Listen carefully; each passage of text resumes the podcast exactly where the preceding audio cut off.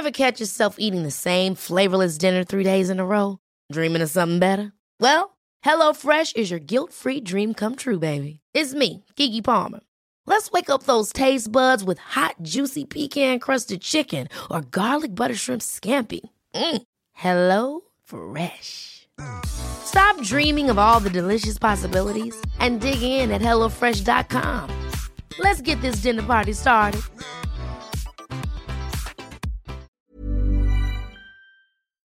We just have too much stuff that's being produced. Bienvenue dans Onward Fashion, le podcast des solutions business pour une mode durable. Je suis Victoire Sato, cofondatrice de The Good Goods, le premier média francophone sur la mode responsable. Sur ce podcast, je reçois des femmes et des hommes porteurs de solutions pour accélérer la transition sociale et environnementale de l'industrie de la mode. Je vous propose des outils tech, les conseils de marques engagées et de partager l'expertise d'entrepreneurs à succès. Ce podcast est conçu comme une bibliothèque de solutions concrètes, centralisées et immédiatement disponibles pour guider la mode dans son développement durable. Onward Fashion est diffusé chaque mardi sur toutes les plateformes d'écoute. Je vous invite à vous abonner à la chaîne ainsi qu'à notre newsletter business, disponible sur thegoodgoods.fr, pour œuvrer avec nous au reset de cette industrie. Bonne écoute Beaucoup d'entre nous connaissent Fago comme la marque qui plante un arbre pour chaque produit vendu. Il s'agit d'un des moyens courants de compenser ses émissions carbone, auxquels on voit cependant deux écueils possibles. Premièrement, la compensation n'est pas un permis de polluer, quand bien même la captation de CO2 est supérieure à sa production. Il faut commencer par optimiser ses émissions, et pour ça, connaître les sources de pollution sur sa chaîne de valeur. Deuxièmement, pour démontrer qu'on réduit, il faut comparer, et donc mesurer efficacement ses émissions et leur évolution dans le temps. Mesurer, réduire, compenser idéalement grâce à un organisme tiers indépendant qui accompagne une marque avec une stratégie de développement durable. C'est la politique RSE de Fago depuis 2008 que je vous propose d'aborder aujourd'hui avec un de ses cofondateurs, Nicolas Rohr. Nicolas Rohr, bonjour. Hello Victoire. On est au milieu d'une des forêts Fago et euh, on va ensemble retracer l'histoire de cette marque qui a bien grandi euh, à l'instar de ces chaînes qu'il y a derrière nous. Est-ce que tu peux commencer par te présenter? Tout à fait. Nicolas, j'ai 34 euh, ans, je suis le créateur de la marque Fago. Euh, je ne suis pas seul, j'ai monté ça avec Frédéric, mon associé. On s'est rencontrés sur les bancs d'école il y a 11 ans maintenant. Et aujourd'hui, c'est toute une équipe qui, qui, nous entoure. On est 80 personnes à faire vivre le projet Fago et à le faire à le faire, euh, à le développer.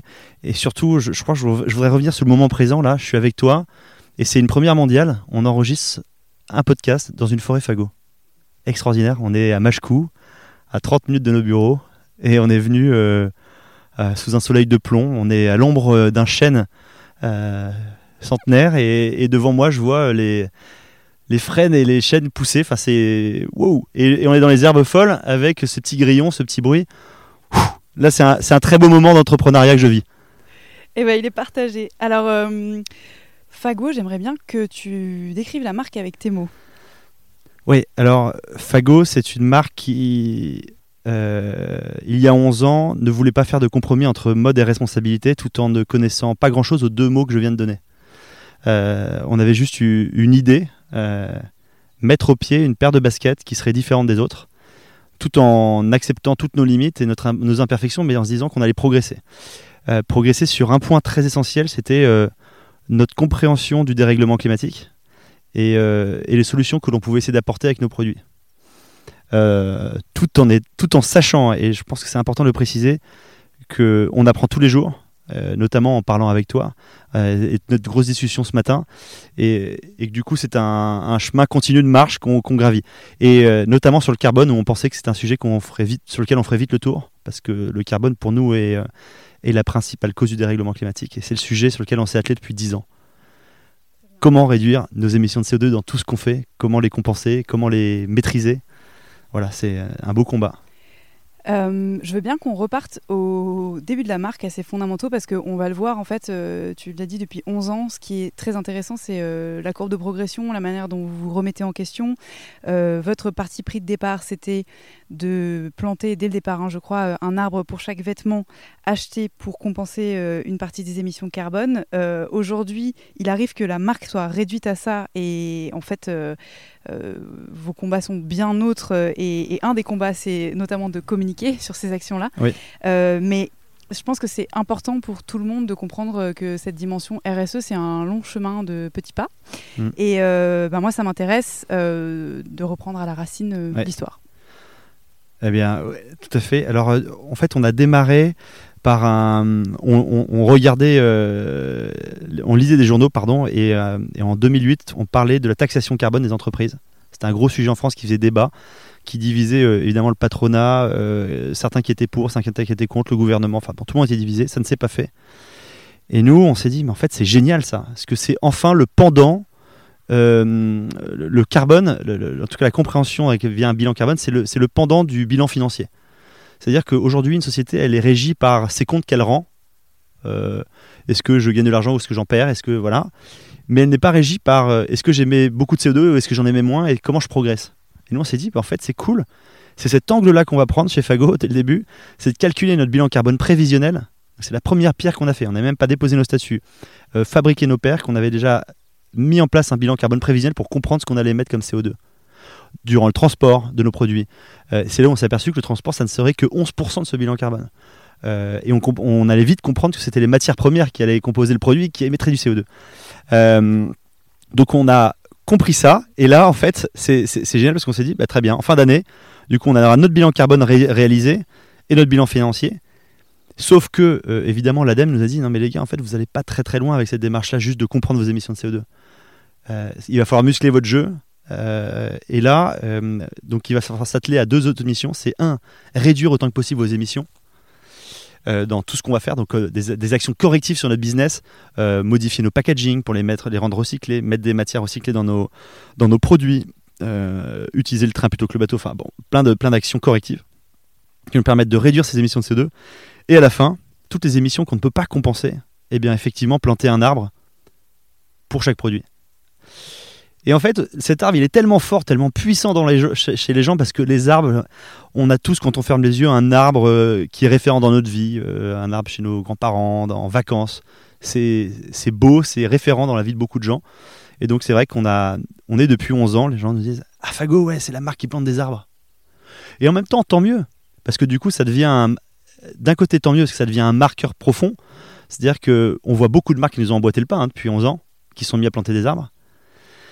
Et d'un autre côté, euh, tant mieux encore plus parce que ça nous pousse à faire plus, à développer d'autres choses, à parfaire notre modèle. Et en même temps, dommage parce que souvent on est réduit qu'à ça. Mais, mais on se dit, c'est quand même beau déjà parce que c'est un message qu'on a réussi à faire passer. En termes d'étapes, euh, si on peut commencer par exemple, tu as parlé de l'importance de la place des matières premières. Euh, donc quand vous avez lancé votre première chaussure en 2009, de quoi elle était faite, de quoi étaient composées les matières fagot et quel a été le cheminement?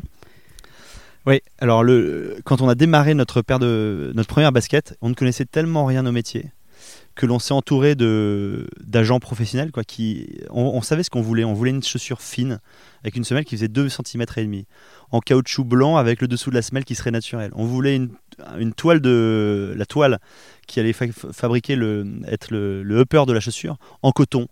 On voulait que ce soit un coton qui soit 12 oses c'est un grammage assez fin, mais pas trop épais, pour qu'il plisse pas trop vite dans le temps, etc. Les lacets, on voulait qu'ils fassent 0,5 cm en coton 100%. On avait plein de détails techniques, mais on ne savait pas où produire.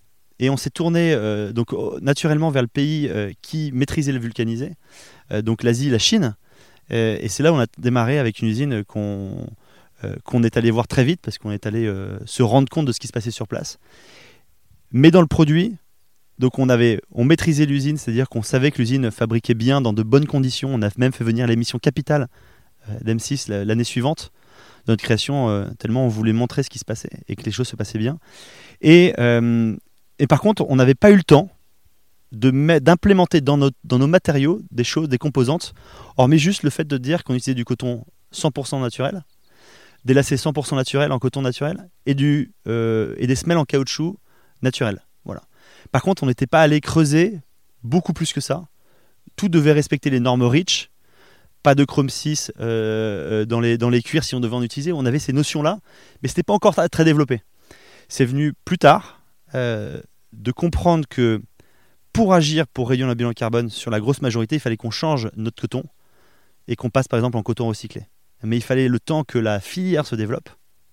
Ça, c'est, c'est hallucinant. On a, mis, on a mis des années avant d'arriver à mettre au point des cotons euh, suffisamment résistants et recyclés. En fait, toute notre démarche aujourd'hui, c'est qu'on est, dans un courant où nous, notre objectif, c'est 100% de, matériaux recyclés dans nos produits.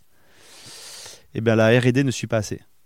Là où la R&D a suivi sur le coton bio à fond, mais en fait, nous, on- ce qu'on dit, c'est qu'aujourd'hui, on a suffisamment produit de matériaux et qu'il faut arrêter de produire. En fait, même produire un coton bio, c'est pas bon. Il faut recycler le coton qu'on a déjà produit. Et on peut y aller. Et investissons massivement là-dedans. Voilà, donc en fait, on est euh, en, en permanence, en permanence en train de dialoguer avec des laboratoires pour arriver à enrichir chaque saison euh, le pourcentage de matériaux recyclés dans nos produits. Donc, au final, par exemple, ce que je te disais par là, c'est que c'est une, grande marche pour nous d'avoir pris conscience, grâce au bilan carbone, que là où il fallait qu'on agisse, c'était pas seulement sur la compensation des émissions de CO2, mais c'est aussi sur nos produits, sur ce sur pourquoi on existe, c'est-à-dire nos produits. Euh, Et donc, et, pardon, et dans les grands éléments, mais j'y- pense, mais tu vois, il y a le packaging qui est très important, il y a le transport, euh, il y a l'énergie utilisée dans nos boutiques, nos, bureaux, euh, l'eau, l'électricité. Enfin bon, c'est autant de sujets, et c'est génial parce que ce bilan carbone, en fait, il nous a fait analyser peut-être 450 items qu'on améliore depuis 11 ans. Alors attends, on va faire. euh, Ouais. t'as- sauté plein d'étapes parce que je Oui, veux, oui, je veux savoir en détail euh, sur ces sujets euh, ce qui se passe chez vous. Mais euh, donc pour en revenir aux matières, je crois que vous avez un, un pourcentage euh, donc de matières recyclées qui est euh, défini pour cette année et des objectifs d'amélioration euh, dans les années à venir. Tu peux nous parler de, de ça, de ces pourcentages et de et de quand est-ce que les objectifs vont être mesurés et, et définis pour l'année prochaine? Alors, euh, de, manière, de manière très factuelle, on a, défini dans les grands objectifs, c'est que, et ce qui est déjà réalisé, c'est que 100% de tous nos emballages sont fabriqués en matière recyclée et recyclable. Ça, c'était quelque chose qu'il fallait qu'il soit acquis euh, parce qu'il fallait que ce soit une base commune. Ensuite, euh, aujourd'hui à date, 65% de nos produits, là en ce moment en magasin, contiennent des matériaux recyclés.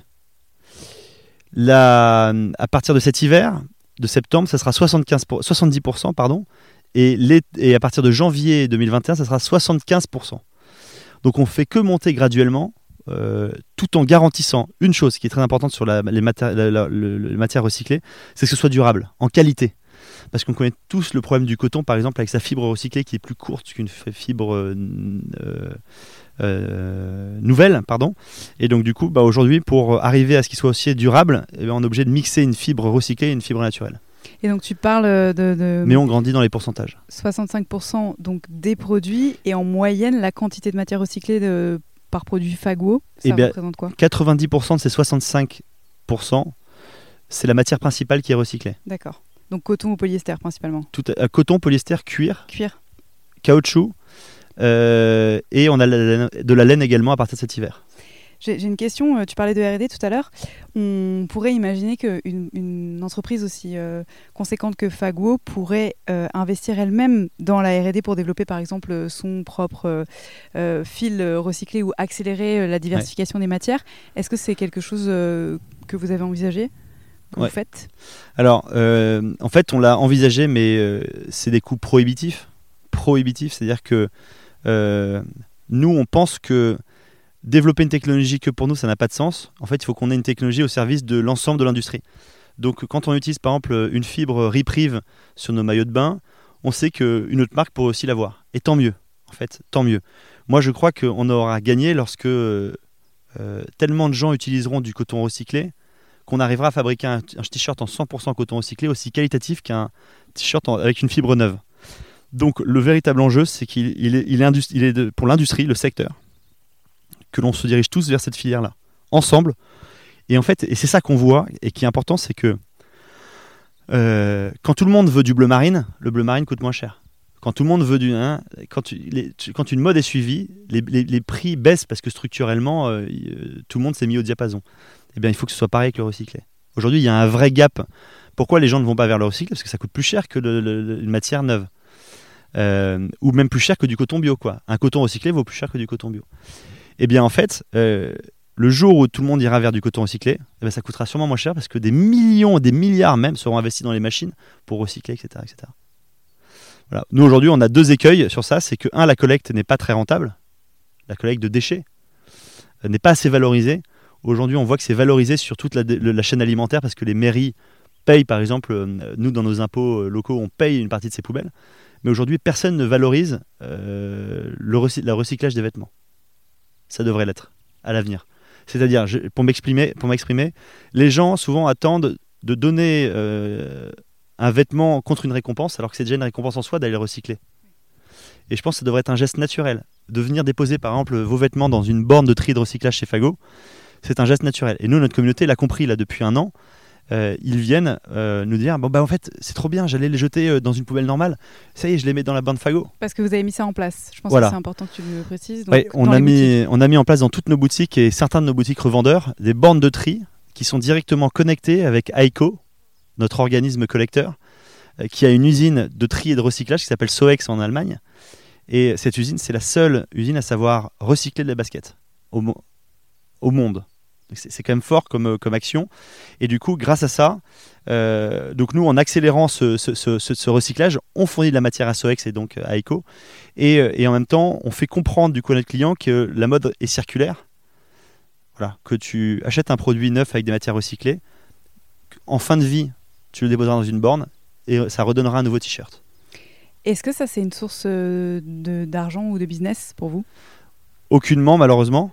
Euh, et, et, euh, je vais dire malheureusement parce que ça pourrait être beau en fait que puisse euh, se dire admettons je collecte je peux avoir mon usine en fait être en circuit fermé surtout. Et en fait mais c'est pas le but.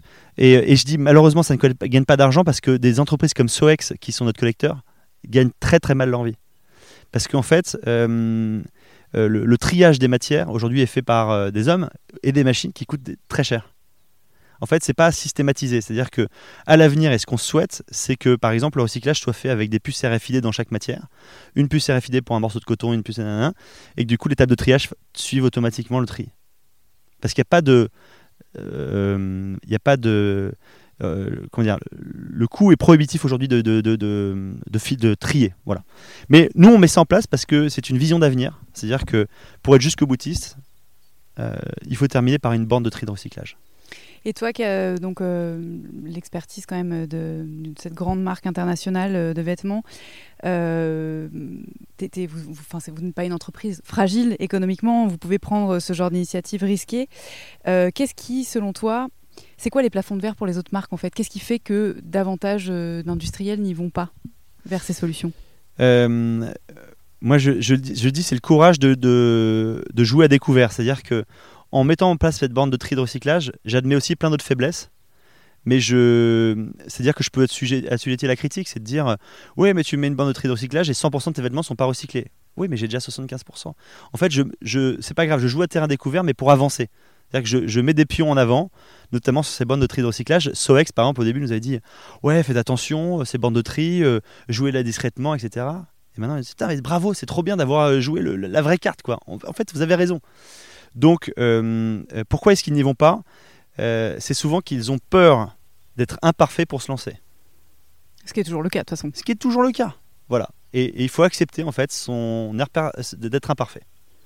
Et alors, est-ce que ça risque pas de mettre en jeu la durabilité de tes produits et d'être une forme d'incitation à la consommation par la dimension potentiellement jetable ou, ouais, c'est ça, disposable du vêtement? Hmm. Alors, euh, non, parce qu'en fait, chez Fago, on va. On, on, a à cœur, euh, et notamment on s'est créé un, label de boutique qui s'appelle la boutique de demain en interne, où on souhaite, euh, on est pédagogue sur toute la vie de la consommation du produit. À savoir, d'abord, je peux acheter une pièce, une pièce chez Fago qui contient effectivement des matériaux recyclés. Deuxièmement, si jamais j'ai un trou, sur mon t-shirt, eh bien, euh, tu peux venir dans une boutique Fago et grâce à Ti, notre euh, on a un accord avec un retoucheur, on te répare ton vêtement, un bouton qui tombe, etc. Donc on t'incite et on, est pédagogue sur la réparation, qui est très important, hein, tu sais, pour prolonger la vie d'un vêtement. Souvent, j'ai un bouton qui saute, je rachète une chemise. Non, là, du coup, on t'apprend à, euh, à, le faire, ou on le fait pour toi. Ensuite, il y a la, vraie formule de la seconde main. bah, tiens, cette chemise là, kaki, que je porte avec toi dans cette forêt, bon, bah, elle me plaît un peu moins, parce que je sais pas, le kaki, voilà. Ça va sûrement plaire à quelqu'un d'autre. Je vais la revendre dans notre corner de seconde main dans notre boutique, ou sur Vinted, ou sur le Bon Coin, peu importe. C'est la seconde main qui est importante. Et, euh, d'autres personnes euh, pourront euh, être intéressées, comme Thibaut nous en parlait au déjeuner tout à l'heure. Et enfin, du coup, si ce vêtement, je le mets plus parce que ça y est, elle est quand même, je ça fait euh, pas combien d'années que je l'ai cette chemise, elle est trouée, je peux, je peux plus la mettre parce que c'est normal, il y a une fin de vie, un produit, un moment avec un usage, on abîme euh, des produits et du coup, bah, je peux la mettre dans cette bande de tri de recyclage et donner forme à une nouvelle vie. Mhm. Euh, Et donc là, et c'est là où je te dis que du coup, finalement, euh, je, je, ne- je ne dis pas aux gens, euh, regardez, il y a une fin de vie en montrant une borne. Je dis, il peut y avoir plein de vie à ton produit. Mais à la fin, dans tous les cas, je préfère qu'elle termine dans ma bande de tri de recyclage pour être recyclée Ouais. plutôt que dans une poubelle verte à Paris. Bien sûr. Et alors, euh, tu as abordé un sujet important dans, euh, dans le, la boutique test. Vous avez mis en place, tu le disais, un corner seconde main, euh, qui est un corner euh, C2C, donc a eu la particularité d'être un, un corner de mise à disposition des pièces fagots de seconde main.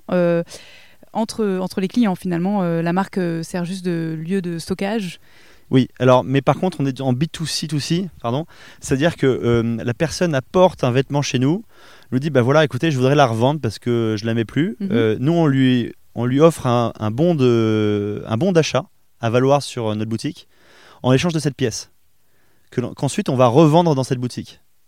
Et donc la personne peut du coup euh, reprendre un nouveau t-shirt. Voilà. Et du coup, ça se passe dans nos murs, chez nous. Euh, et ce qui est demandé, c'est qu'évidemment, du coup, cette pièce soit propre, en bon état et pliée.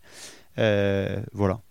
Mais du coup, ça veut dire que on est, ça nous est déjà arrivé qu'une personne dise, euh, arrive dans une boutique, et nous dise Bon, bah, ce t-shirt, je le mets dans la bande de triscale. On dit Putain, mais il est en vachement bon état comme ce t-shirt, pourquoi? Oui, mais je le mets plus, mais comme sinon il va traîner dans mon placard, je préfère le recycler dès maintenant. Et nous, on lui dit Bah non, attends, ce corner seconde main. Ah ouais, putain, je savais pas, c'est trop cool.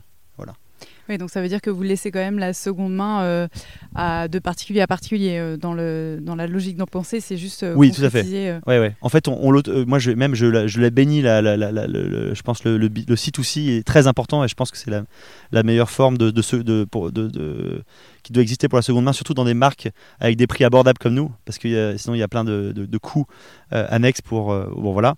Mais, mais en tout cas, ce qui, ce qui est important, je pense, c'est de dire dans notre toit, dans nos, dans nos boutiques, on reconnaît cette pratique, on l'encourage.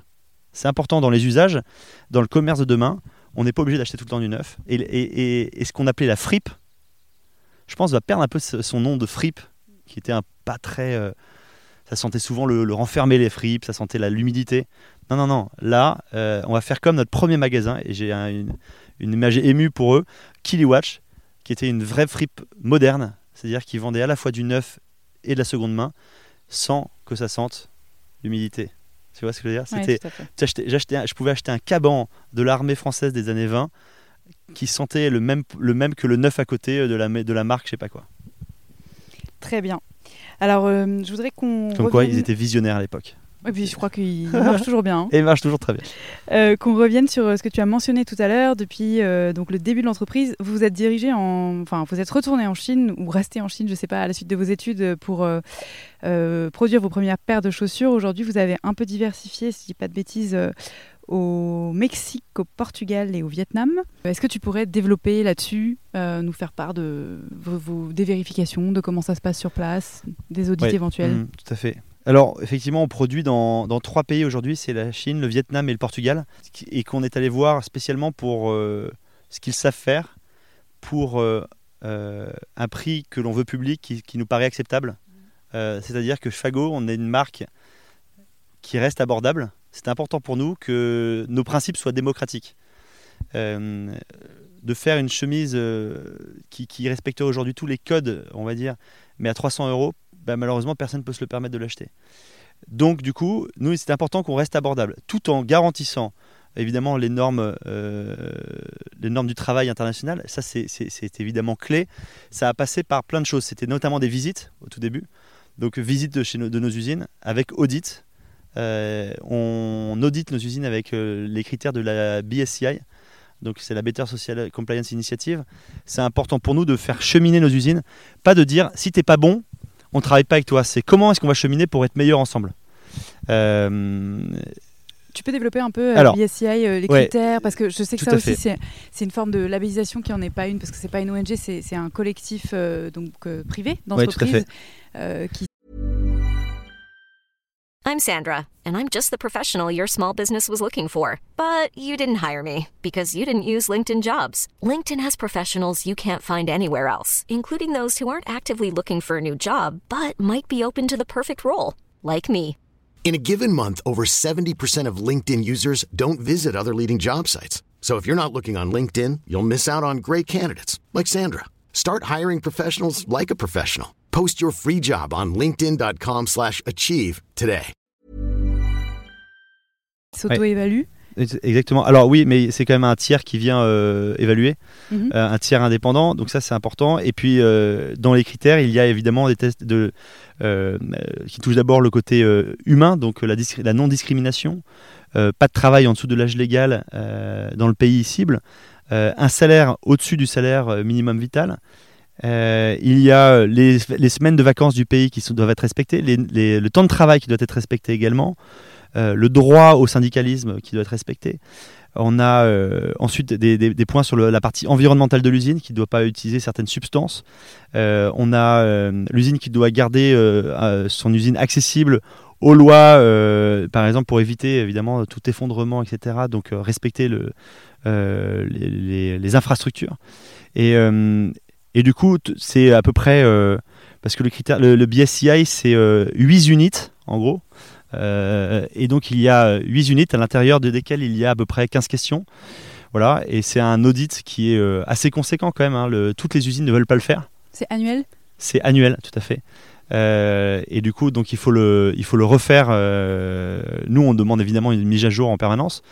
Et après, euh, il y a derrière tout ça en fait un code de conduite qu'on a créé chez Fago, qu'on a écrit en plus de ce euh, qui intègre d'autres questions et qu'on fait signer à l'ensemble de nos fournisseurs. Et ce, code de conduite, euh, il est aussi euh, couplé d'une RSL, donc c'est une Restricted Substance List que l'on met à jour chaque année euh, pour éviter que des substances soient utilisées dans nos produits. Que évidemment nos produits chimiquement sont testés à chaque production et également testés physiquement pour tester la qualité. Voilà, donc je pense que la plus grande marque de transparence, c'est qu'on accueille tout le monde dans nos usines. Euh, à, partir des télévi- à compter des télévisions, enfin notamment les télévisions. Je le répète, M6 de euh, l'émission Capital était venu nous voir dans notre usine. Euh, je pense qu'ils s'attendaient pas du tout à ce qu'ils ont vu. C'est même sûr parce qu'ils étaient un peu dégoûtés. Euh, dégoûtés au sens merde, on n'a pas eu ce qu'on voulait. C'était Capital hein, quand même. C'est normalement Capital, c'est là pour euh, pour tu repars un peu avec les, joues rouges. Et, euh, et là, nous on était très contents parce qu'en fait, en toute transparence, euh, tout va bien. Tout va bien. Il y a, même, c'est marrant parce que certaines personnes de chez nous qui nous disent vos ateliers au Portugal font moins euh, font moins clean que vos usines au Vietnam. Parce que, en fait, nos usines en Asie sont quand même très modernes, euh, avec des outils euh, modernes. tout, est, tout est. Et au Portugal, ben, on est quand même sur des stations un peu plus vétustes. Donc c'est marrant cette perception entre l'Europe où on pourrait fermer les yeux en disant ça vient du Portugal, tout va bien. Alors qu'aujourd'hui, presque, euh, si jamais je, je- parle de la situation actuelle, on a des usines dont les, hum, dont les infrastructures sont plus, euh, plus euh, nous semblent plus conformes en Asie qu'au Portugal, et avec un salaire qui quasiment tend à se normaliser. C'est-à-dire qu'aujourd'hui, on a, et il faut le savoir, hein, je pense que le Portugal redevient compétitif parce que le salaire n'a pas augmenté au Portugal, alors que le salaire en Asie a énormément bondi. Oui, après, je pense que c'est une question de proportion. Il y a, il y a- il y a du vrai dans ce que tu dis, mais probablement qu'il y a plus d'usines au Portugal qui sont dans le respect de, des différents Ah, codes je- du travail que- qu'en Chine. Mais ce qui ne veut pas dire Ah que oui, la oui, Chine n'a pas fait, des tout à fait. exceptions. Et... Voilà, exactement. Bien Mais sûr. je pense que ce qu'il faut se dire, c'est que euh, n'y a pas du blanc ou noir. Mhm. Euh, et que je pense qu'il ne faut pas fermer les yeux sur euh, à la fois l'Asie, mais ni même sur le Portugal. Tout est tout doit être bien observé. En fait, c'est ça le- le- le- la finalité. Et vos partenaires, c'est les mêmes depuis combien d'années dans les différents pays? Dans les différents pays, euh, sur le Portugal, ça fait euh, 9 ans qu'on travaille avec lui. Donc c'est euh, c'est, euh, 9 ans. Sur la chaussure, ça fait 6 ans qu'on travaille avec lui. Sur le textile, ça fait 5 ans depuis le début. On a un turnover de nos fournisseurs qui est très très faible. Euh, juste sur la chaussure, historiquement, on a changé parce que euh, on est passé de la Chine au, Vietnam. euh, réellement pour des raisons, euh, et je, ça, va être, ça va être très bête, hein, mais c'est qu'à un moment donné, le, le- le Vietnam a- avait des conditions de, comment s'appelle, Euh, de, de douane qui étaient plus favorables. D'accord. Et du coup, on est allé au Vietnam pour ces raisons-là. Et, et qu'ils avaient la même capacité à, à travailler, euh, la, la- vulcaniser. Et on a découvert une chose en allant au Vietnam et qui nous a, qui nous a fait plaisir, c'est que juste à côté de nos usines- notre usine, à 400 km, il y a euh, des champs de caou- des caoutchoutiers avec de l'EVA naturel, d'où viennent nos semelles. D'accord. Et euh, bah, du coup, on a gagné ça en venant au Vietnam. C'est vrai que je crois. Et, et alors en Chine, tu l'as pas mentionné, mais vos partenaires sont là depuis les mêmes depuis des années aussi? Oui, tout à fait. D'accord. Ah oui, oui, nos, je- comme je te disais, vraiment, euh, aujourd'hui, c'est le textile et la bagagerie en, en Chine et on n'a pas changé de fournisseur depuis le début. Et euh, On n'a pas de raison, c'est tout, tout comme le, le- le- On en parlera peut-être plus tard, mais euh, l'ancienneté euh, dans l'équipe Fago est, Ouais. euh, est, est assez forte. Effectivement, on y vient. Vous avez, je crois, une politique de, une politique pardon de sourcing matière locale par rapport au site de production, je crois. Comment ça Ouais, s'organise ça Comment Alors, ça, c'est, de dire que pour émettre le moins de CO2 possible, il faut au maximum que les matières premières qui fabriquent nos produits euh, viennent de moins de 1000, ki- 1000 à 2000 km des usines. Autant que possible. Parce que si je fabrique, par exemple, ma paire de baskets au Vietnam, mais que mon euh, coton vient d'Afrique, il y a une espèce de non-sens qui se met en place. Quoi. Euh, et si toutes les matières font la même chose. Donc, on privilégie le local au maximum. Donc, on privilégie le local recyclé. Voilà. C'est notre règle. C'est la règle qu'on donne à toutes nos usines quand elles nous présentent des matières. C'est là, c'est ce qu'on se donne comme règle quand on va dans des salons. Voilà. Donc, euh, après, pour tout dire, c'est quand même. Euh, c'est là où on a le plus de boulot à faire, la traçabilité chez Fago. Euh, et, euh, et je pense que notre industrie est assez pauvre sur ce sujet-là. C'est d'arriver à remonter sur mon coton recyclé exactement d'où vient le premier fil. Waouh Déjà, on a de temps en temps du mal à savoir si c'est pré-consumer, post-consumer. Et sur le coton qui est dit nouveau, donc le coton pas recyclé, pareil, de savoir exactement quel est le champ. On sait la région, on connaît la région. Donc, par exemple, euh, pour notre, t-shirt, euh, c'est la région du le plateau du Zhejiang en Chine. On connaît la région, mais après, je ne sais pas dire de quelle ferme précisément. Et, ça, c'est quelque chose qui nous va pas aujourd'hui. Dans notre euh, démarche de transparence, on, on se doit de remonter, et c'est là où on se rappelle qu'on est une toute petite boîte parce qu'on manque de temps cruellement. C'est, tu, tu nous vois, je pense, en disant Fago, c'est une grande boîte internationale, etc. Mais malgré tout, on reste petit avec seulement euh, 25 personnes au siège Ouais. et seulement 4 personnes sur le produit. Oui, puis vous n'avez pas intégré euh, au sein de votre entreprise euh, la filière textile, c'est-à-dire que vous produisez pas vos matières, vous les achetez. Donc à Tout à partir fait. de là, euh, Absolument. Ouais. Après, il y, a des- il y a des entreprises spécialisées là-dedans euh, pour traquer les chaînes, etc. Mais ça a des coûts comme les certifications et donc euh, les outils existent, mais ça nécessite du temps, une expertise Mm. et, et des moyens financiers. Euh, Mais, euh, mais je sais pas, euh, c'est c'est un vrai débat jusqu'où il faut aller, en fait, pour. Euh, parce qu'en fait, à la limite, si, euh, moi je pense que dans mon cahier des charges, je dois rester là- là-dessus en me disant il faut que ce soit local et qu'il y ait le maximum de matières recyclées et que la matière était fabriquée dans le respect euh, des normes sociales en vigueur dans le pays. mm, mm. Et si je peux essayer d'améliorer un peu certaines normes sociales aussi du pays, tant qu'à faire, allons-y. Je pense que ça va être, euh, enfin, on, on l'a dit au début, c'est un work in progress et ça va être de plus en plus important, notamment parce qu'il y a des premiers scandales euh, au sujet, par exemple, du polyester recyclé qui serait euh, en, en Europe Oui. d'ailleurs et en Chine issu de Propre bouteille pla- d'usines de bouteilles en plastique. conçues pour être recyclé en polyester recyclé. Donc bon, c'est, on marche sur la tête, mais malheureusement, c'est une grande ça, dérive. ça tend à se renforcer de, de toute Mm. façon. Et je pense que, enfin, les technologies qui permettent de tracking via euh, la blockchain notamment euh, sont vraiment en cours de structuration. Donc, il faut espérer que dans quelques années, ce soit possible. Tu as raison. Et nous, il y a un sujet, euh, c'est ce qu'on se disait sur le, le lait recyclé. Notre plus grande peur, c'était qu'effectivement, la personne nous dise c'est un coton recyclé, mais qu'on ne le sache pas.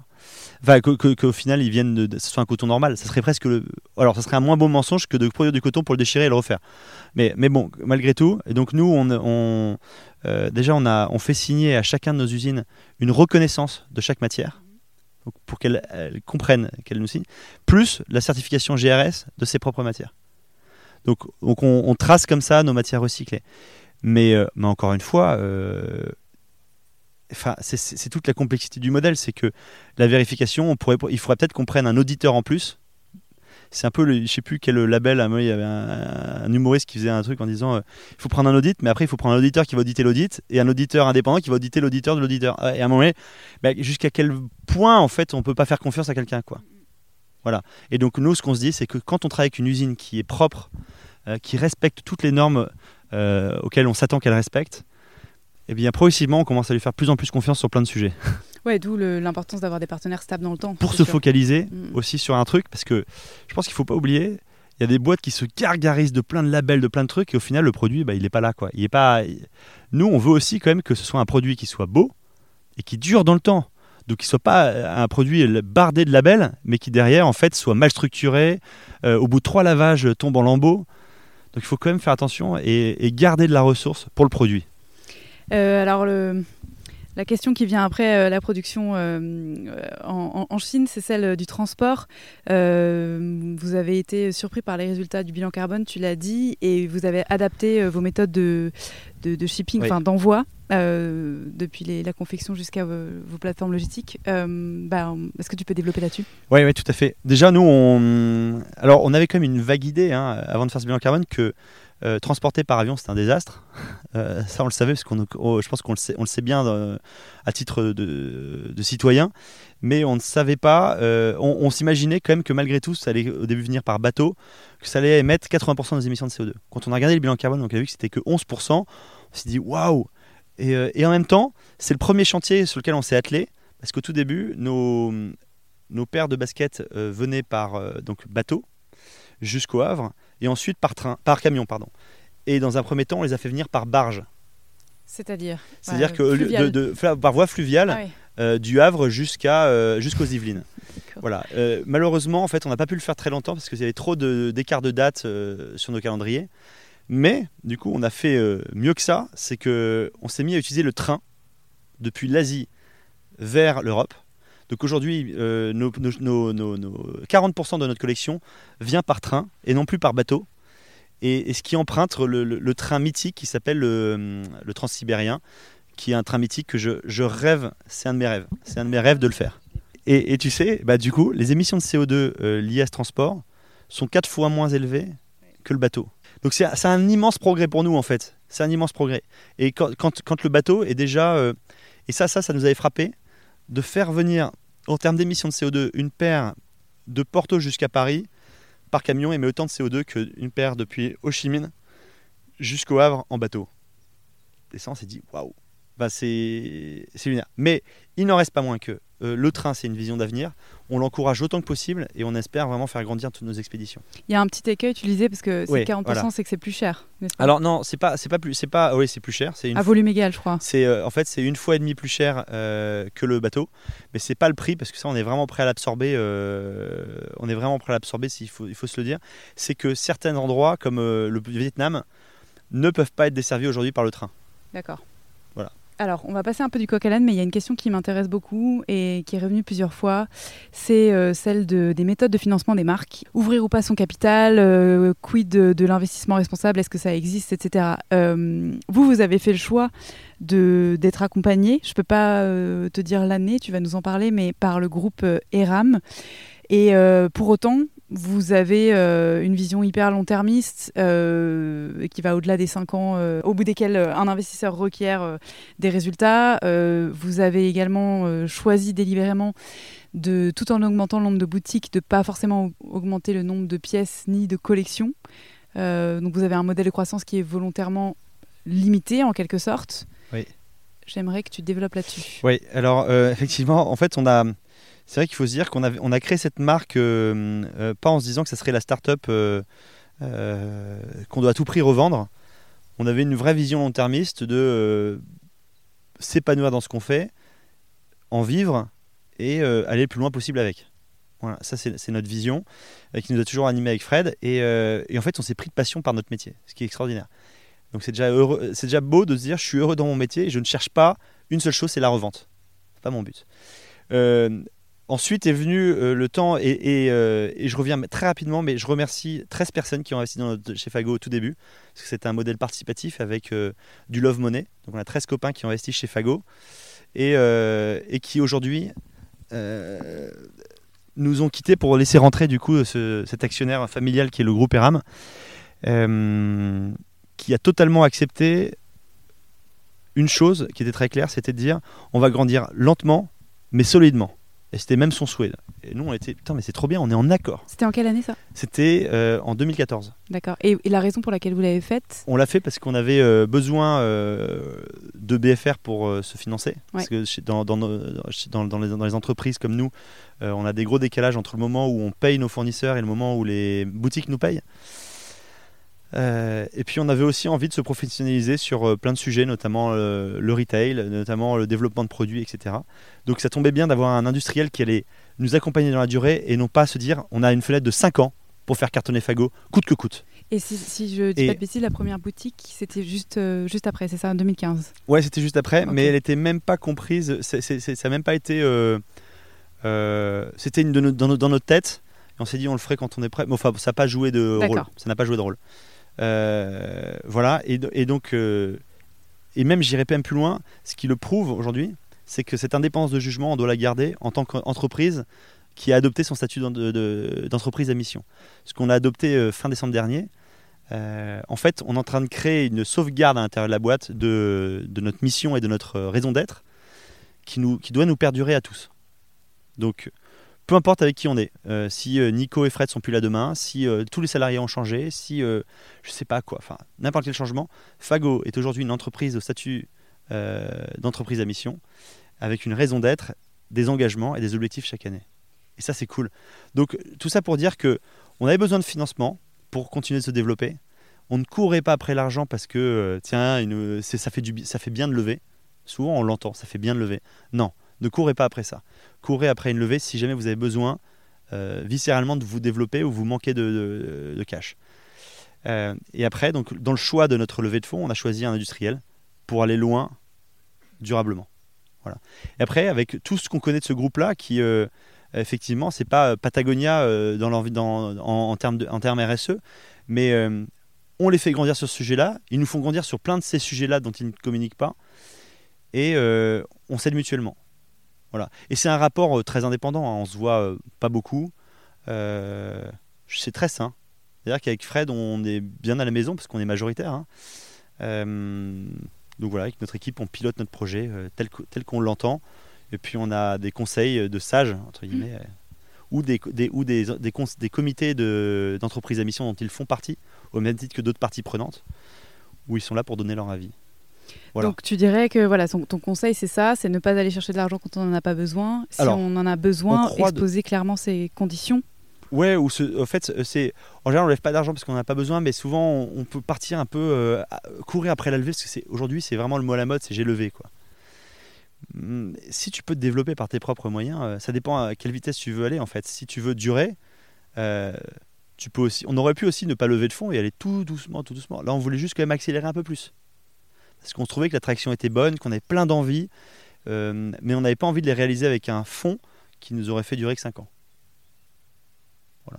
les fonds. Après, euh, on ne connaît peut-être pas tous les fonds. Peut-être qu'il y a des fonds aujourd'hui qui deviennent raisonnables et qui intègrent toute cette notion de durabilité dans le business model, de ne pas faire des fractures trop rapides, etc. euh, qu'ils se signalent. Mais euh, je pense qu'il faut faire évoluer ça. C'est qu'aujourd'hui,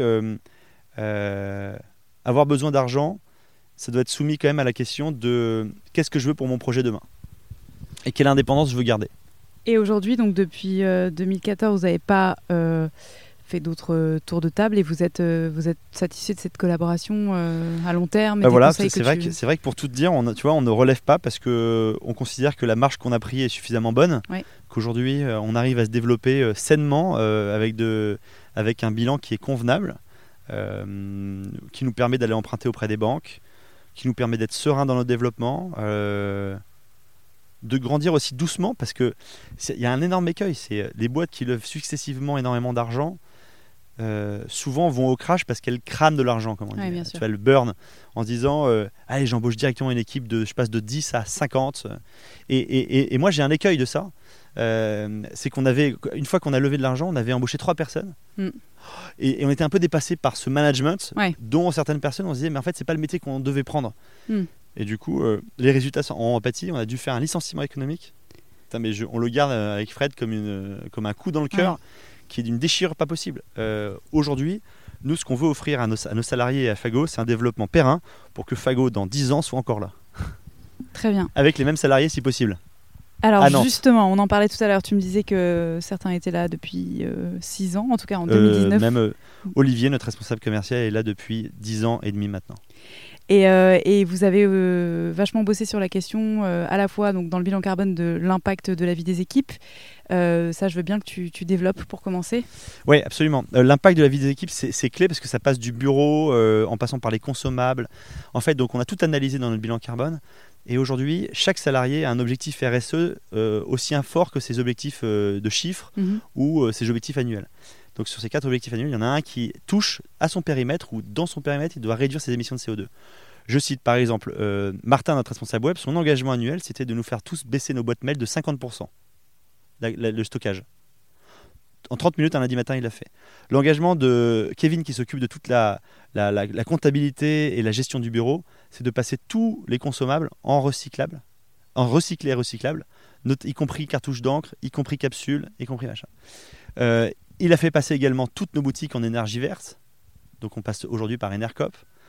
Le changement de nos bureaux, on est passé de bureaux euh, complètement euh, énergivores, on a réduit de 50% notre facture énergétique en passant de, de Paris à Nantes.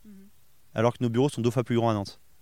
Parce qu'on est passé là dans un bâtiment euh, euh, en catégorie A euh, qui émet le- quasiment, le, plus faiblement émetteur en France en émissions de CO2 au mètre carré.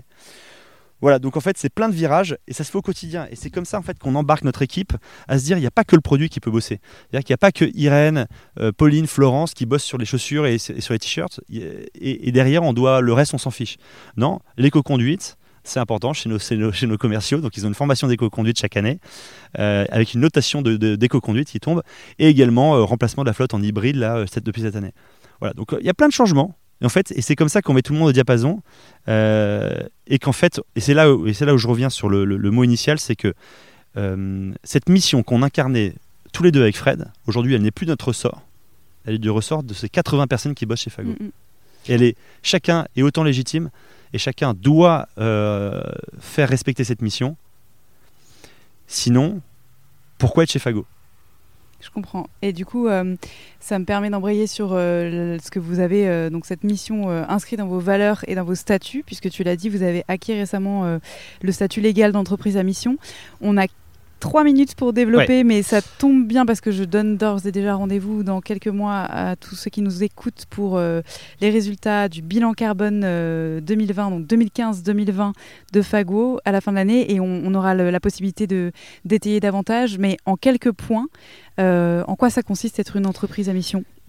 Alors, euh, être une entreprise à mission, ça nous a permis d'inscrire dans le euh, socle de Fago, c'est-à-dire dans nos statuts, notre raison d'être. Notre raison d'être que l'on vit depuis 10 ans, que l'on a formalisé il y a 4 ans, euh, nous permettant de dire pourquoi Fago existe.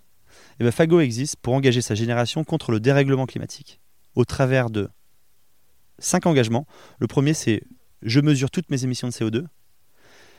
Le deuxième, c'est je réduis toutes mes émissions de CO2 autant que possible. Le troisième, c'est je vais compenser toutes mes émissions de CO2 et bien plus Euh, avec l'arbre. Euh, donc le mesure, c'est avec le bilan carbone. Le réduit, c'est avec les matières recyclées, avec Enercop, etc. Euh, le, je compense avec notre arbre pour chaque produit. Enfin, il y a transparence absolue sur tous les sujets de Fago dans la chaîne de valeur. C'est-à-dire que chez Fago, tu peux me poser n'importe quelle question, je t'y répondrai. En même s'il y a des choses que je ne fais pas bien, je le dirai. Je suis prêt à, le dire, quoi. Je ne cache rien. Euh, donc transparence absolue sur la chaîne de valeur. Et enfin, cinquième engagement qui touche notre génération dans un sens plus global, c'est l'engager dans des modes d'engagement de, de consommation et d'habillement plus sains. Notamment sur euh, comment mieux laver son linge, comment le réparer, comment revendre un vêtement en seconde main, euh, comment le recycler, euh, pourquoi ne pas faire le Black Friday, etc., etc. Autant de choses qui engagent notre génération contre le dérèglement, le dérèglement climatique. Pardon. Génial. Eh ben écoute, euh, je- on va devoir filer prendre notre train, mais euh, c'était passionnant et euh, il nous reste euh, au moins euh, le même épisode à faire euh, avec encore plus de détails sur les deux derniers sujets qu'on vient d'évoquer. Merci beaucoup euh, pour ta sincérité et puis euh, bah, à très bientôt. Ouais, merci. On retournera peut-être dans cette- dans une autre forêt alors. Avec À plaisir. toi de choisir. Salut. Merci pour votre écoute. Si vous êtes encore là, c'est peut-être que vous avez apprécié cet épisode.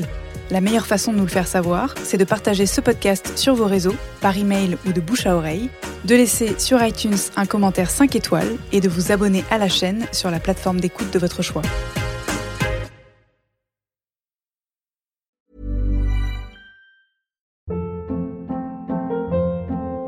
Hold up. What was that? Boring. No flavor. That was as bad as those leftovers you ate all week. Kiki Palmer here, and it's time to say hello to something fresh and guilt-free. Hello Fresh. Jazz up dinner with pecan-crusted chicken or garlic butter shrimp scampi. Now that's music to my mouth. Hello Fresh. Let's get this dinner party started. Discover all the delicious possibilities at hellofresh.com.